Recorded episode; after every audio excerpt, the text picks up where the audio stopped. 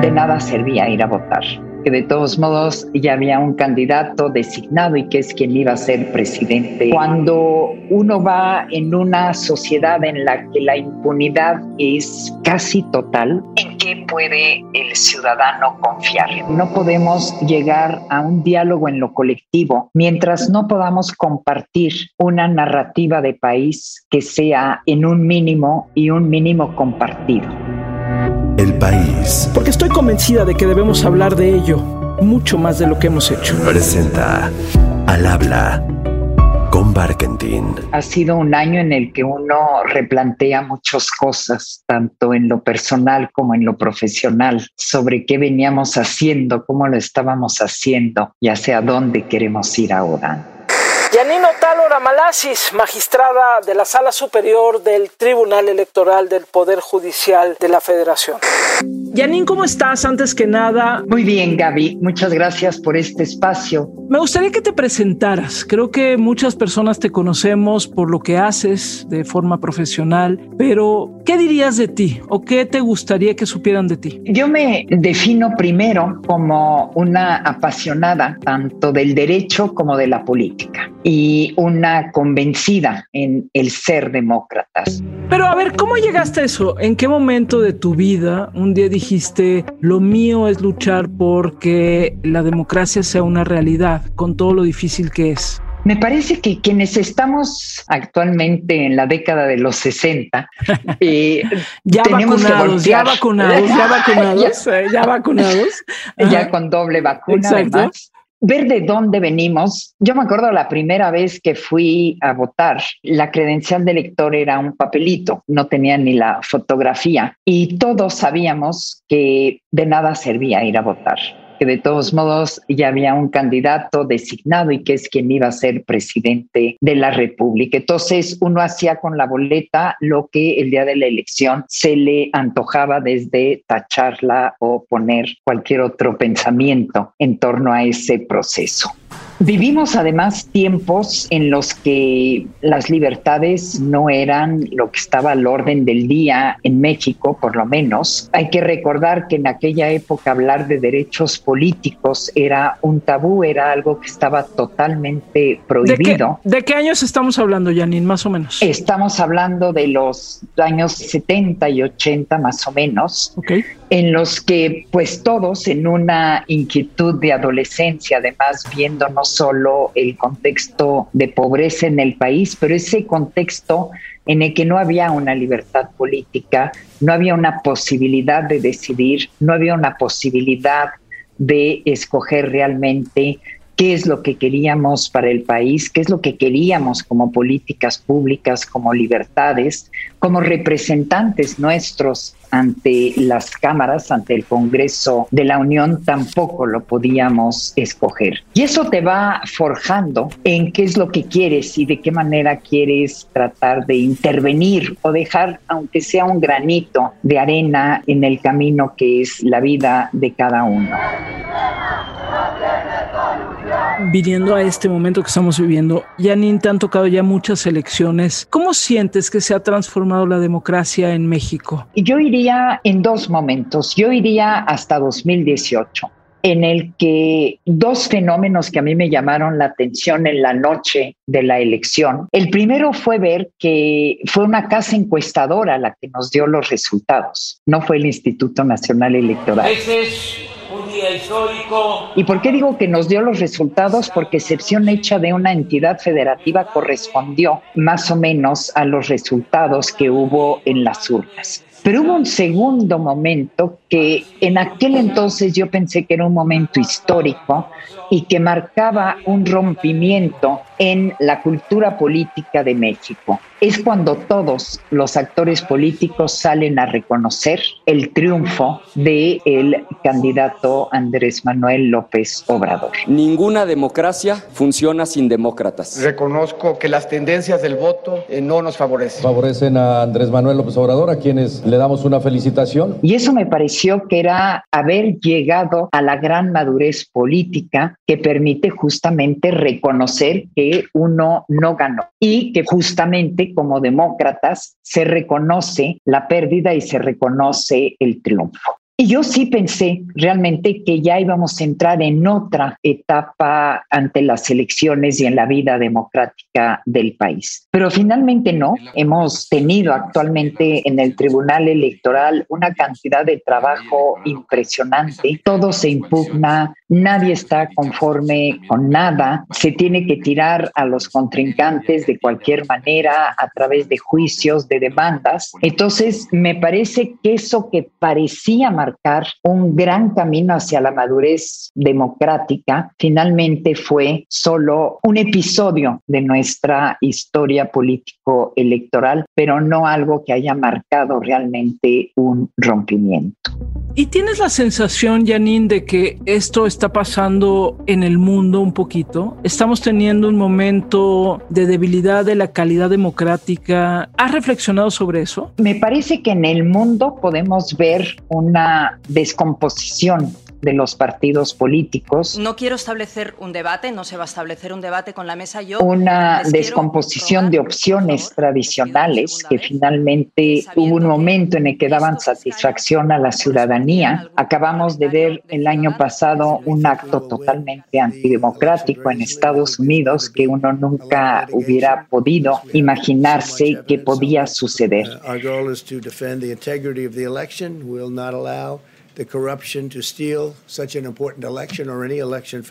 Pero lo que más me preocupa, y eso es a nivel nuestro, es el nivel de desconfianza. desconfianza. Y eso es algo que puede venir a dañar nuestra democracia mucho más que la crisis que viven los partidos políticos desde sus ideologías, desde la manera en la que manejan su militancia y cuáles son sus funciones. La desconfianza de la ciudadanía hacia todo, hacia las instituciones, hacia resultados electorales. Y esto me parece que es el inicio de lo que puede ser una crisis social y una crisis política de gran envergadura y no hemos sabido detenerla. Y este apogeo finalmente de la desconfianza me parece que lo estamos viviendo hoy. Seguramente mañana será un poco más. Y esto sí es lo que me parece a mí preocupante. Una sociedad que ya no confía en grandes cosas, que ya no confía en sus instituciones, es una sociedad que podríamos decir va un poco a la deriva. No vamos a permitir que siete consejeros se sobrepongan a la voluntad del pueblo de Guerrero. ¿No lo vimos venir, Janine? Me parece que sí lo vimos venir. Yo siempre he definido al, al, Tribunal Electoral como una gran creación que justamente iba a permitir resolver los conflictos político-electorales dentro de un recinto judicial y no en la calle y no por los mismos actores políticos como se resolvían antes. Pero siempre he que el Tribunal Electoral tenía que ser algo transitorio, es decir, el tiempo de que México y sus actores políticos llegasen a ese momento de madurez política y de madurez democrática y por ende el tribunal, si bien tenía que seguir existiendo, debía de ser un órgano que disminuyera cada vez más sus intervenciones y que solo entrara en realmente algunas elecciones en las que la diferencia es mínima o en fin, pero no, estamos asistiendo al fenómeno contrario y tú oyes mucha gente que dice es que si se judicializan las elecciones, quiere decir que los actores políticos confían cada vez más en las instituciones y particularmente en el tribunal. Yo no comparto esa visión, al contrario, a mí una judicialización creciente de los conflictos es la muestra de una desconfianza creciente y de que algo está mal de que hay una enfermedad que hemos dejado crecer y que es justamente esta enfermedad de la desconfianza y anular una voluntad ciudadana, porque finalmente lo que se busca es que sea el tribunal el que decida una elección. Y eso no es ni de demócratas ni demócratas.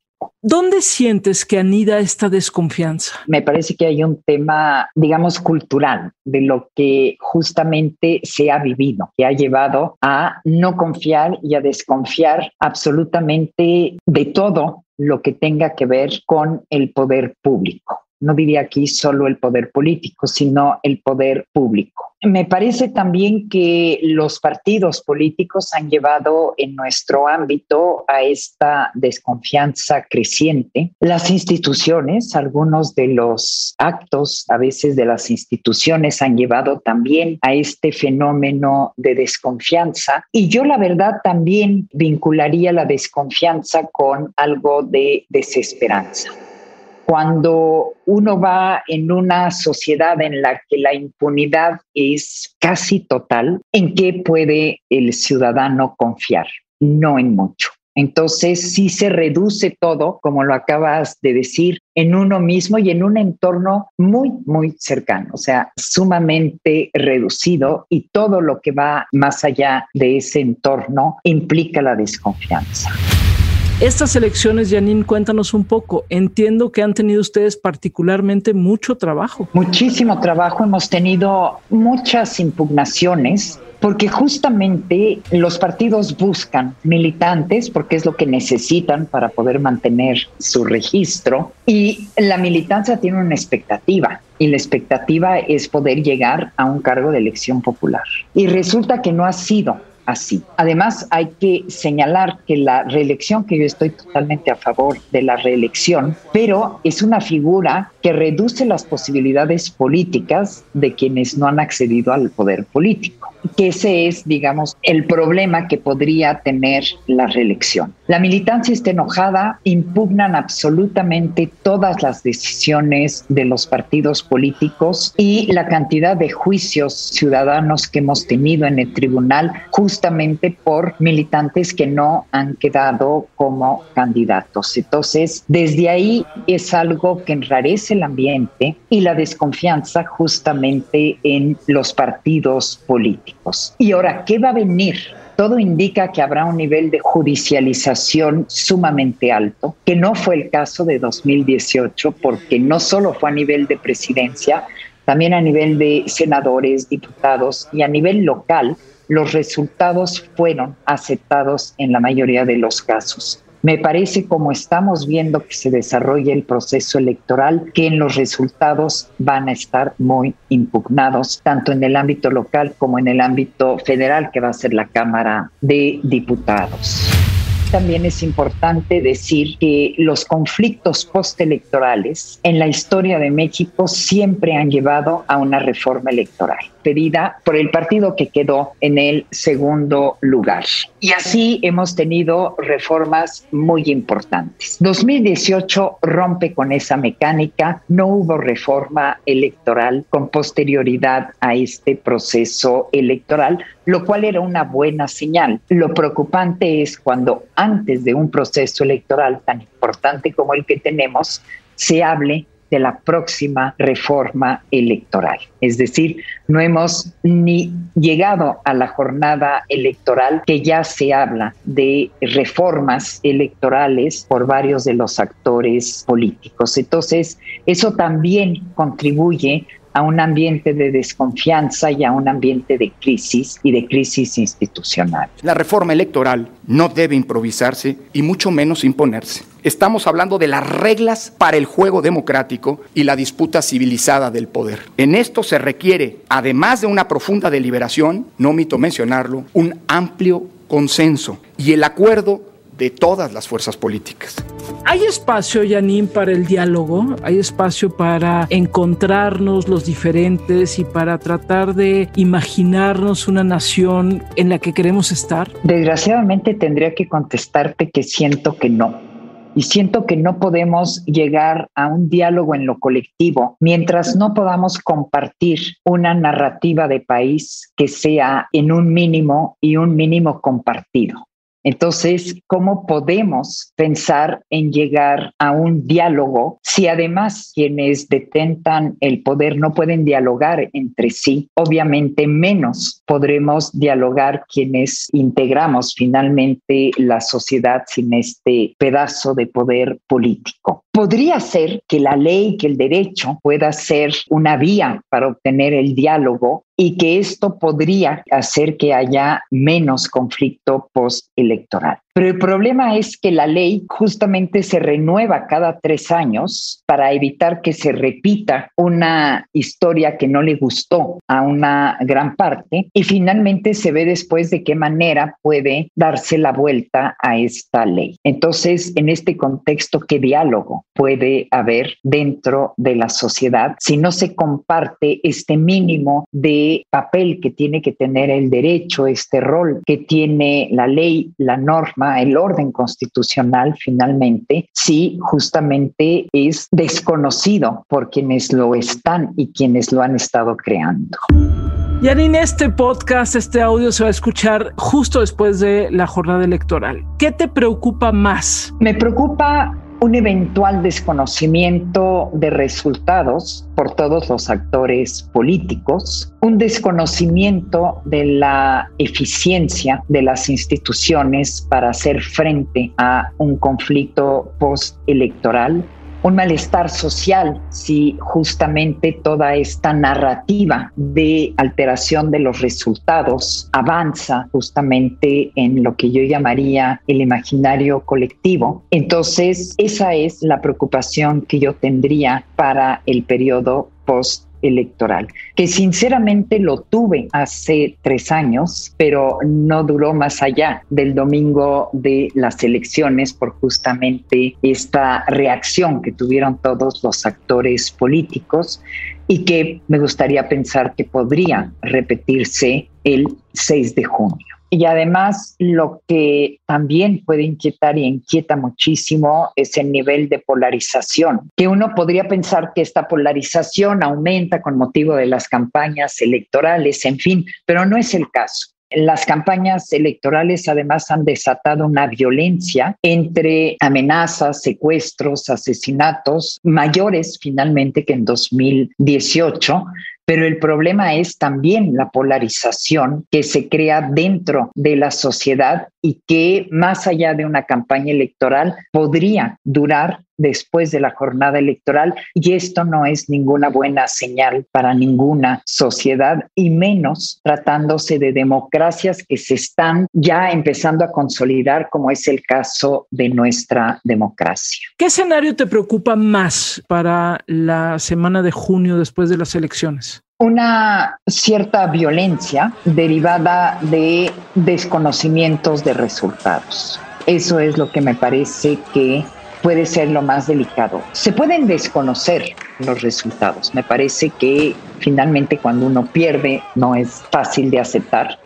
El problema es cuando también se desconfía del árbitro que es el que en última instancia resolverá y dará la definitividad a todos estos votos emitidos. Cuando te favorecen las decisiones del árbitro, tú siempre vas a decir árbitro justo. Cuando no, siempre vas a decir árbitro injusto, pero eso es parte del juego político. Si se desconocen los resultados y se suma a ello una desconfianza total en las instituciones, entonces sí podremos entrar en una crisis grave a nivel nacional además. Tenemos nuestra historia con los árbitros y la necesidad de que ese árbitro sea creíble, que sea legitimado, que todos acepten que está hablando desde el derecho y no desde la política, pues no la hemos solidificado lo suficiente. O sea, no es igual desde el 94 a la fecha, pero no es lo independiente del poder político que quisiéramos todavía en nuestro sistema. Janine, ¿qué es lo que más extrañas? Si ahorita llegara una hada madrina y dice, ¡pum!, se fue el COVID, ¿qué es lo primero que harías que no has podido hacer en todos estos meses? Serían dos cosas. Una, salir a caminar sin taparme la cara. Creo que eso es algo que hace falta finalmente y poder ver a los demás también en sus caras sin que tengan la mitad cubierta. Y lo segundo que haría en el ámbito profesional, juntarme con mi equipo de trabajo creo que esa retroalimentación justamente que se tiene a través del diálogo es algo fundamental y obviamente se traduce también en esas amistades que uno tiene que ver a distancia o simplemente a través de una pantalla. Y también, sinceramente, sería dar abrazos Creo que eso es algo que nos ha hecho muchísima falta y se requiere en un momento en el que no solo hay una crisis, sino que la soledad en la que tenemos que vivir esta crisis la hace ciertamente más grande. Gracias, Janino Talora, por estos minutos. Muchas gracias, Gaby, por esta oportunidad.